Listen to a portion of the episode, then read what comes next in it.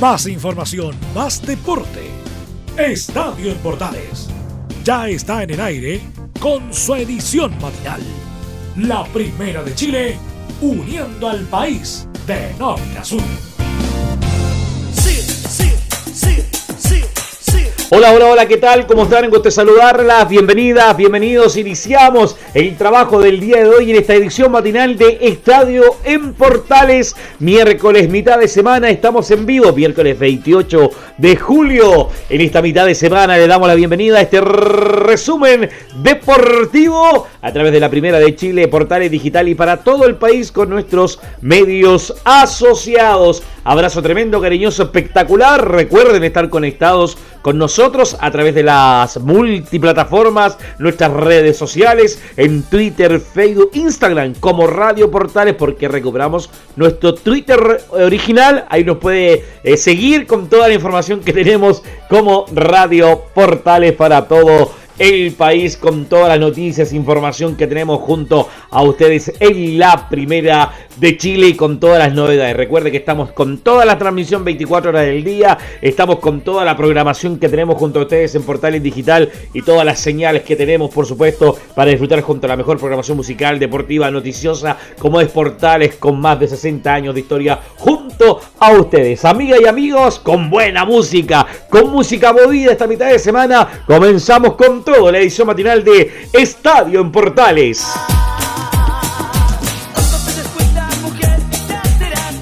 Y nos vamos al norte del país, nos vamos a Antofagasta, porque comenzamos con la escuadra del norte, con la escuadra del CDA, que mañana al mediodía enfrenta a la escuadra cruzada, a la escuadra de Católica, a la escuadra de Poyet que viene de ganar de manera contundente, sólida, en un buen partido que le hizo Católica a la escuadra de O'Higgins y que va a enfrentar a este deporte Santofagaste que viene de empatar con la escuadra de Newlands. Un CDA que ha ido mejorando, que ha ido de a poco sumando eh, paso a paso eh, su rendimiento y eso indudablemente habla un poquito de lo que es el trabajo que está haciendo la escuadra de eh, Juan José Rivera que mañana a las 12.30 se enfrenta a la escuadra de Católica. Desde el mediodía vamos a estar conectados en vivo desde el Estadio Regional para llevar este partido, para esta transmisión en conjunto entre Portales y Tres Deportes para todos nuestros amigos que van a estar conectados el día de mañana. En el comentario va a estar eh, Camilo Vicencio y Omar Guerrero. En el trabajo en cancha Marcelo Altamirano y Luis Felipe eh,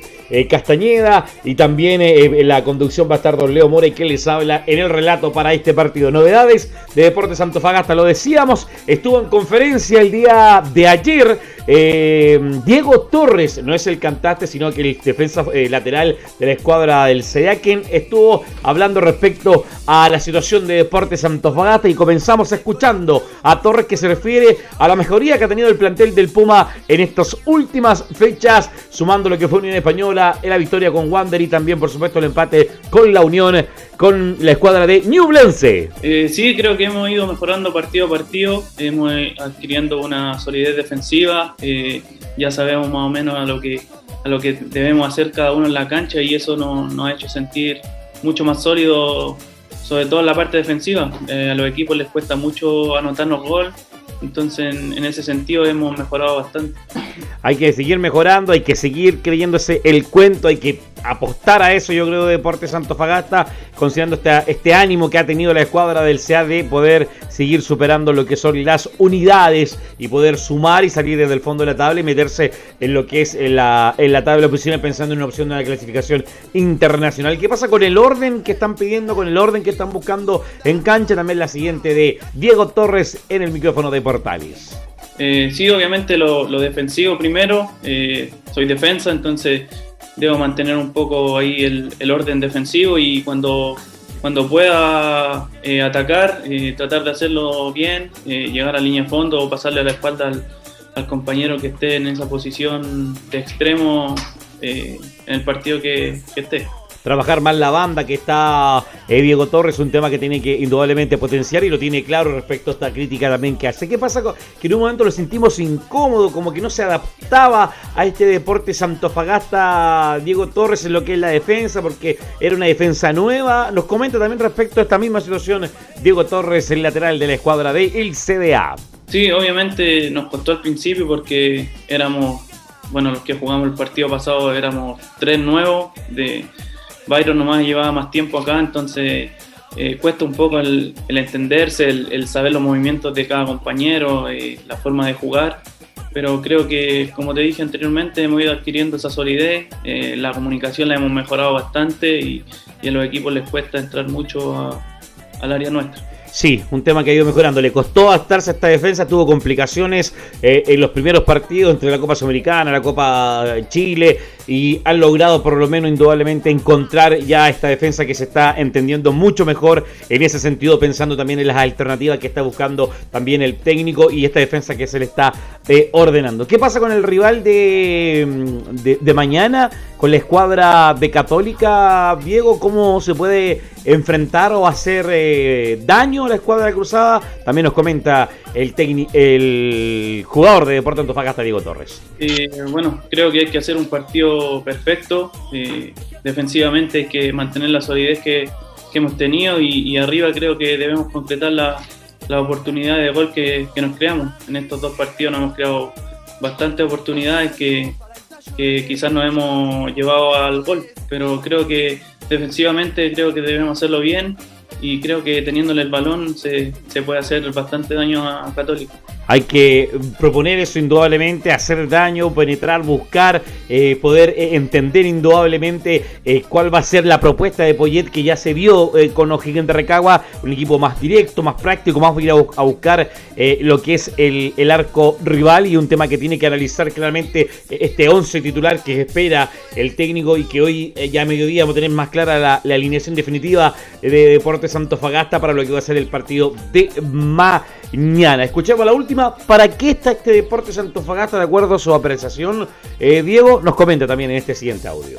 Bueno, obviamente hay que ir partido a partido, pero el objetivo personal y, grupal que tenemos es, obviamente llevar a lo más alto a Antofagasta y, poder clasificarnos a, una Copa Internacional, como lo viene haciendo hace la temporada pasada, así que ese es nuestro objetivo y, personalmente también es clasificar un torneo que, que nos da mucha, mucha jerarquía. Sí, un tema que tiene que proponerse. Eh, eh, para lo que es eh, lo que viene haciendo Deporte Antofagasta y más que queden dudas respecto de eso, es proponerse el objetivo que es poder eh, llegar a una clasificación internacional, volver a estar en Copa Sudamericana, meterse la opción de una Copa Libertadores, que es lo que tiene que buscar y proponer la escuadra de Deportes Antofagasta y la mejoría leve, pequeña, pero interesante desde el punto de vista psicológico también para un equipo como es la escuadra de Deportes Antofagasta, una escuadra que, que hasta inicios de la temporada temporada de Internet estaba bien afectada y cuando parte la pandemia y con el cambio de técnico que tuvo se complicó, se, se confundió el cambio de, mano indudablemente que pasa la cuenta en ese sentido, pero que ya ha logrado indudablemente poner orden en ese sentido eh, la escuadra del CDA y que espera pronto también tener algunas novedades respecto a ese tallo. Hay algo también que, hay que eh, encontrar y que apuntar con la escuadra del CDA que se vienen algunas modificaciones, cambios, jugadores que llegan, jugadores que se van, quizás partan a préstamo algunos jugadores, hablan de Super, González, Sosa, Cuadra, el Chapa Rojas, por ejemplo, posibles ventas también de Collado, Cordero, Figueroa, eh, algunos jugadores que no están considerados en este deporte de Antofagasta más los lesionados, por ejemplo, que son el tercer arquero Nico Araya, que está lesionado y que le va a costar por, por lo menos volver a, integrarse. Por eso Cisterna el tercer arquero, incluso ha sido el segundo arquero también en esta oportunidad con la lesión de Fernando Hurtado. En este resumen que podemos hacer con la escuadra de Deportes Antofagasta, que se espera, que se prepara, que se arma con todo para mañana enfrentar al puntero, porque el puntero del fútbol chileno, con el inicio de la fecha 13 que comenzó el día de ayer con la victoria de Everton en condición de visita le ganó por dos goles a cero a Audax Italiano en el estadio El Teniente de Rancagua. Perdió uno de los punteros como es Audax y le ganó Everton, que logra consolidar dos victorias seguidas. Le ganó a Unión, le ganó ahora a Audax y además queda puntero sin problemas la escuadra de Católica que va a enfrentar mañana a Deportes Antofagasta. Este resumen con este CDA que se prepara para enfrentar a la escuadra de Católica en la primera de Chile, la edición matinal de Estadio en Portales. Seguimos con las informaciones en esta edición matinal de Estadio Portales. Día miércoles hablábamos de Deportes Fagasta que enfrenta a la escuadra católica. Y volvemos a la capital para hablar de la escuadra Universidad de Chile que ayer salieron las sanciones respecto a los expulsados y el tuto de Paul no recibió muy buenas noticias que fue expulsado en el partido de Curicó, a pesar que ganaron indudablemente por dos goles a uno. La sensación queda bastante conforme, pero vas a ver novedades de la escuadra universitaria, de la escuadra azul, que se prepara también para jugar el día jueves, después del partido de, Colo Colo. Bueno, va a jugar temprano Ciudad Católica, después juega Colo Colo, termina jugando la U con Newlense. Nada más que nos puede comentar novedades. El mágico del gol y el amor. Don Felipe Holguín, buen día. Gusto saludarlo en esta mañana de día miércoles. ¿Cómo está, amigo mío? Muy buenos días, eh, JP. Gusto en saludarte a ti y a todos los oyentes de Estadio en Portales que nos sintonizan a esta hora en la mañana, claro. Sí, eh, bien lo decías tú y también quería comentarte un poquito eh, lo que pasó con Fernando el Tuto de Polo, hombre que recibió tres fechas de sanciones algo que no se esperaba en las huestes azules, eh, por tanto que el arquero, el tuto de Paul, eh, por, insultos que tiró así hacia el aire, como se puede decir popularmente hablando, le dieron tres fechas de castigo. y también por el tema de la botella, entre otras cosas, bueno, estuvimos allá en Curicó, donde llovía torrencialmente, parece que la tiraban con balde, pero sí, claro, la Universidad de Chile va a tener que ahora optar por un arquero como lo es eh, el jugador Campos y eh, eh, va a tener que mostrar lo que por qué ha estado jugando en Copa Chile, por qué debutó con el Inter de Porto Alegre también, cuando debutó este juvenil también.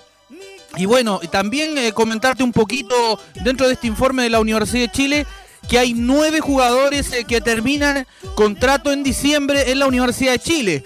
Eh, te puedo comentar que uno es Fernando de Paul, eh, el otro es Ramón Cachila Arias, Osvaldo Roque González, que ya no seguirá en la escuadra estudiantil de la Universidad de Chile. Gonzalo Espinosa, otro que tampoco seguiría.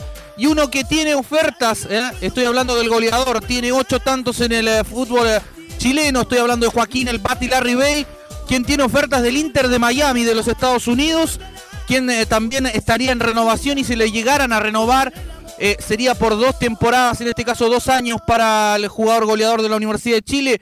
Ya después vendría Brandon Cortés, eh, quien eh, también, también terminaría contrato junto con Mario Sandoval, al igual que Augusto Barrios y la experiencia de Diego Carrasco, que también estaría ya 100% fuera. Esos son algunos de los jugadores que no seguirían en la escuadra de la Universidad de Chile. Son la carpeta y la lista de jugadores que estarían en, la, en el tema de los movimientos que hay habido y por haber con el proceso que se viene a fines de agosto, con lo que es eh, el libro de pases que se abre, entre los que salen y mueven. Ya comienza la grúa entre los que van, terminan contrato, un tema que está pasando no solamente la U, sino que los equipos a nivel nacional respecto a los contratos, renovaciones, que es un tema que siempre eh, suele eh, salir de Luis Felipe y que la U indudablemente también lo tiene en carpeta, amigo.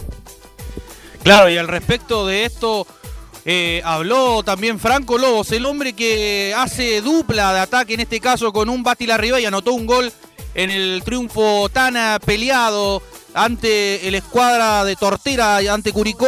Eh, escuchemos las primeras declaraciones de Franco Lobos, donde dice jugar con Larry es un lujo. bueno, jugar con, con Larry es, es un lujo. hay, que, hay que disfrutarlo porque es todo lo que hace lo, hace bien y es muy determinante a la hora de, definir eh, alguna jugada. Entonces, obviamente me gustaría que, se quedaran, pero lamentablemente eso, esos temas no, pasan por mí. Si fuera, si fuera por mí, te digo, me, encantaba tenerlo aquí 10 años más. El goleador de eh, uno de los goleadores del torneo, como es Larry, Larry Kay, como le dicen algunos, y también el goleador de Universidad de Chile, quien está pasando por un buen momento, un buen momento en el arco, marcando goles para la escuadra eh, de la U, Felipe. Claro, y al respecto de esto, eh, eh, hoy se encendieron las alarmas también en la Universidad de Chile por un caso de COVID-19 en el plantel. No se ha querido hablar mucho, se ha ocultado un poco la información al respecto de lo que tiene que ser esta información porque hay que tomarla con delicadeza, porque no se puede dar el nombre del jugador, pero yo sí sé que es, pero me lo tengo que reservar en este caso por, eh, eh, por respeto al jugador y a los medios, pero es un jugador que estaba resfriado el día anterior al partido con Curicó Unido, no fue convocado y por supuesto es uno de los que no seguiría en la, escuadra de la Universidad de Chile, Juan, eh, Juan Pedro, en este caso pero eh, también otra noticia también relevante y es de sumamente importancia porque está sonando también que quieren llevarse a Jonathan Andía, al Fortaleza de Brasil que dirige en la actualidad eh, Juan Pablo, el profesor Boivoda, quien va tercero en la Serie A de Brasil. Eh, bueno, el ex técnico que dirigió a la Cachorro Andía en la Unión La Calera, precisamente quiere al Cachorro, pero la, Universidad de Chile tiene una cláusula de salida equivalente a un millón de dólares. Es decir, que los azules no lo quieren vender y mucho menos eh, aceptarán una oferta menor a la cláusula. Es de hecho, eh, el jugador no se irá de la U a menos que presenten una oferta superior a, a este monto que te comentaba, que es sobre equivalente a un millón de dólares un tema de las negociaciones, números, resultados que también se vienen en este momento respecto a, lo que es este tema de las lucas, que es un tema a considerar respecto a las negociaciones y temas de, los recursos que hay de un lado para el otro, para lo que es la movida también de, de jugadores y también las intenciones. La pregunta, a pesar que lo decía, concretamente, ¿la U quiere que lleguen jugadores eh, y pensando en que el Huevo Valencia va a seguir siendo el técnico para la siguiente temporada? Perdón, para la segunda parte del torneo, ¿no? Claro, en este caso se hablan de cinco refuerzos más o menos en el cuadro de la Universidad de Chile. Se dice mucho de que busca un lateral izquierdo. Recordemos que ocupa un jugador a Marcelo, en este caso Morales, que es juvenil pero ha andado muy bien el chico por la banda izquierda. También busca un central por la inminente partida de Osvaldo el Rocky González, 300 partidos con la Universidad de Chile. El Rocky que podría partir a la octava región, a la linda región allá de donde es oriundo este hombre. Y por supuesto también eh, hay eh, en el mediocampo buscarían dos variantes. Uno que está sonando es uno de la Unión Española, ese Víctor Felipe Méndez. Es uno de los que le gusta la dirigencia de Azul Azul y que también podría estar dentro de los planes y la planificación dependiendo de cuándo llegue este hombre de negocios que va a tomar eh, Azul Azul. En este caso estoy hablando de Luis Rogerio, hombre que eh, ecuatoriano, economista y por supuesto que llegaría como director en este caso a poner eh, el orden en la Universidad de Chile con respecto a los números rojos que tiene la Universidad de Chile y para también eh, hacer un poquito de caja también porque con la venta de Ángelo Enríquez al Fortaleza de Boivoda, eh, con la inminente partida de Luis Enrique del Pinomago que suena también en, el Arónicas eh, Salónica de, de, en este caso del fútbol griego y también que también está peleando ahí con el cuadro leproso. De hecho tenía hasta ayer y a máximo mañana para poder aceptar la oferta del cuadro leproso de Newell's Old Boys de Rosario pero todo está ahí en, trabas, se está viendo el representante en si se va al fútbol eh, eh, al, equipo griego o se queda en el fútbol argentino. Sería una oferta bastante buena para emigrar al jugador Luis Enrique del Pino Mago, seleccionado venezolano en este caso, y que le serviría en la Universidad de Chile también, de hecho, para poder hacer caja en este caso, eh, Juan Pedro. Y déjame contarte una cosa también, el parte médico de la situación médica de Pablo Aranguis, eh, tras el partido que, recuerdan todos cuando jugó contra Curicó y perdió, y en este caso salió, en este caso el jugador bastante maltrecho, salió llorando de la cancha. De hecho, eh, los exámenes que se realizó durante la jornada se confirmó que el jugador presenta un 15 de tobillo grado 2, lo que le implicará un tiempo aproximado de recuperación de dos semanas y así quedando descartado de los dos duelos eh, que le vienen a la U, el principal, a Ñublense, que es el día jueves, y por supuesto el día domingo, el clásico universitario, serían los dos partidos que estaría descartado Pablo Aranguis eh, para no ser eh, parte de este equipo de la Universidad de Chile, que tiene dos duelos bastante importantes, lo decía en conferencia de prensa Franco Lobos, va a ser un rival duro el equipo de Ñublense de hecho, de ganar la Universidad de Chile, hipotéticamente hablando, se podría meter en la parte de arriba, un poquito más arriba, escalando al quinto puesto, por ahí al cuarto, ya en Copa Sudamericana, tirando para Copa Libertadores. Pero hay que ir paso a paso. Primero viene Ñublense, el domingo el clásico universitario con la Católica y por supuesto que será transmisión de la Primera de Chile, Juan Pedro. Tenemos un audio más, amigo mío. Lo escuchamos. Vamos a escuchar entonces el segundo declaración, en este caso de Franco Lobos, quien habla, por supuesto, dice, es un rival directo para nosotros y habla sobre el rival el día jueves. Obviamente va a ser un, rival complicado. De hecho, es un rival directo para nosotros, porque tiene el mismo puntaje, entonces creo que nos va a costar, nos va a costar mucho eh, a ambos, porque como te digo, en, en tema estadístico estamos los dos muy igualados, pero nosotros vamos a ir con, con todas las ganas, con este envión que tenemos anímico y tanto anímico como de, confianza, entonces creo que lo vamos a sacar adelante el partido de la mejor manera. El partido con Newlense que va a ser el día de mañana y que va a ser una transmisión maratónica el día jueves que vamos a estar encontrados desde el mediodía por Tales Puro Fútbol eh, CDA Católica, Colo Colo Wander y la U y la U Ñublense, la programación tremenda que tenemos para el día jueves y por supuesto don Luis Felipe el mediodía va a tener más novedades. Aparte de hablar eh, post partido el día jueves, eh, va a hablar Valencia también el viernes, ¿cierto? Claro, eh, debiese hablar el técnico Valencia en este caso, quien es el encargado de hablar en las conferencias de prensa, a menos que ocurra algo diferente es lo que podría dar la palabra a él en este caso, pero sin duda es el hombre que podría hablar. De hecho, eh, eh, ya habló el martes eh, el jugador, en este caso que fue Franco Lobos. El miércoles hablaría el técnico, en este caso. Y bueno, el jueves ya sabemos que es el partido coñublense, que es el postpartido. Amigo mío, agradecemos el contacto. Gran día miércoles y más novedades en la edición central de Estadio Portales. Un abrazo tremendo, Felipe Holguín, el mágico del amor y el gol. Abrazo tremendo, amigo. Buen día. Muy buenos días, Juan Pedro. Saludos y que estés muy bien. Abrazo. Abrazo igual. Ahí estábamos con Felipe Holguín con todas las novedades de la escuadra de la U en, en esta edición que tenemos de la edición matinal de Estadio Portales. Seguimos con las informaciones en esta mañana de resumen deportivo. Vamos con nuestro colega Lorenzo Valderrama que nos comenta respecto a lo que es la selección femenina que lamentablemente quedó fuera de estos Juegos Olímpicos. Lorenzo, buen día amigo mío, gusto saludarte en esta mitad de semana, día miércoles amigo mío.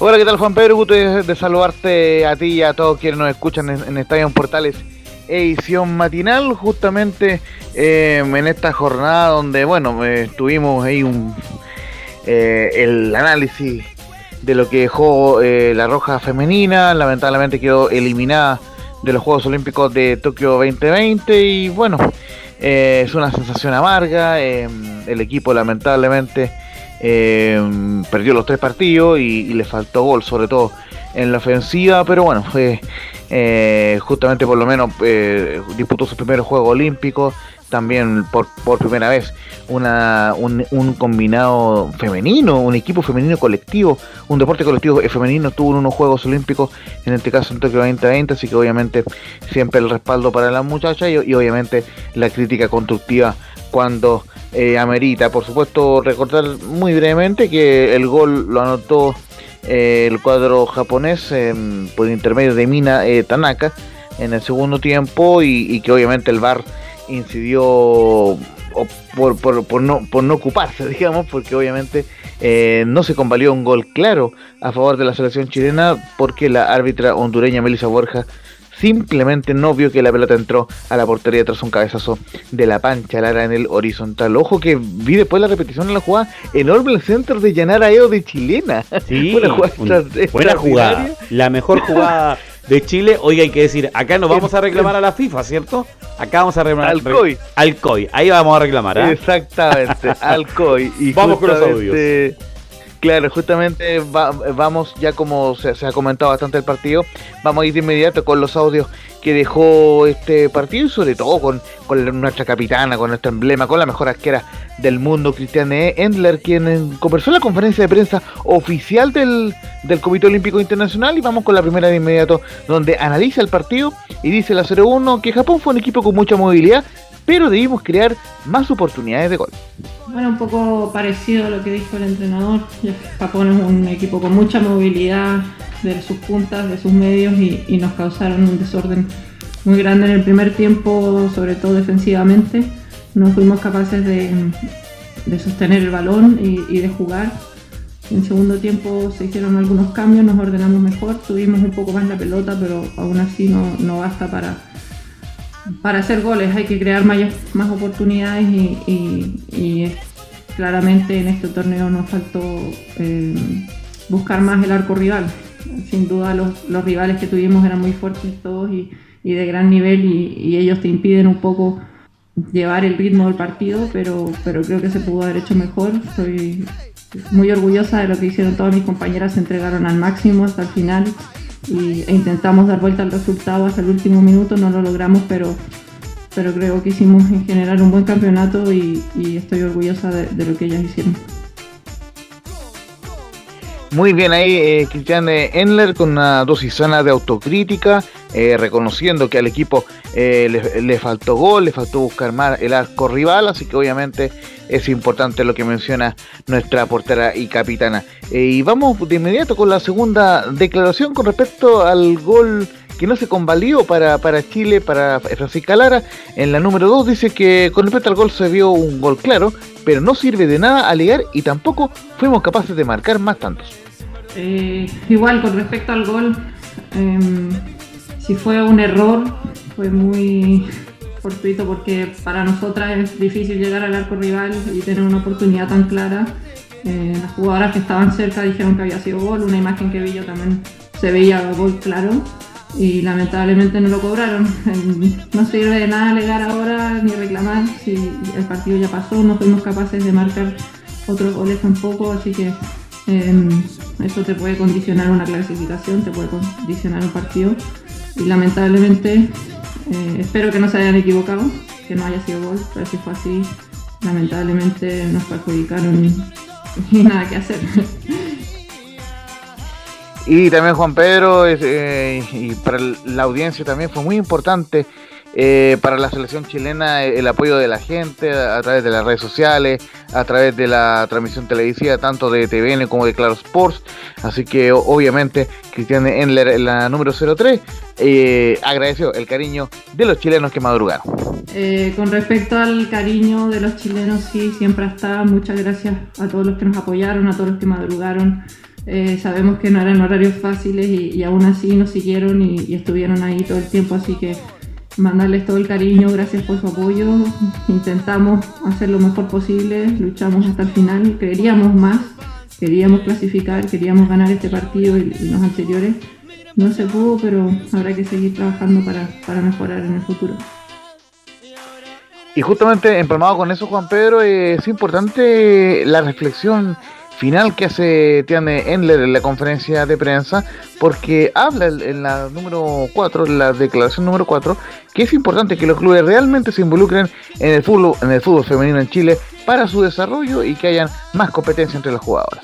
Sí, con respecto a lo que tú decías, es importante que, se trabaje a nivel de clubes, a nivel de liga en Chile, que se le dé mayor apoyo, que, que los clubes realmente se involucren en el fútbol femenino y que crean en, él y que lo desarrollen desde edades tempranas. Necesitamos mayor formación, necesitamos tener mayor cantidad de jugadoras para poder tener mayor competencia entre nosotras y poder eh, representar también de mejor manera a nuestro país.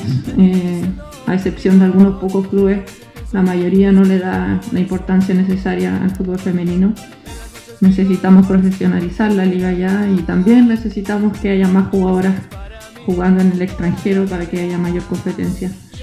Creo que este es el, recién el inicio de, algo importante para el fútbol femenino chileno. Cerramos un ciclo con, el, con los Juegos Olímpicos, pero, pero ya hay que pensar en lo que viene en la Copa América del próximo año y, esperar poder clasificar a todos los grandes eventos de nuevo y poder seguir desarrollando el fútbol femenino, seguir abriéndole las puertas a niñas que quieran jugar y, y que tengan la opción de hacerlo, como nosotras lo hemos hecho hasta ahora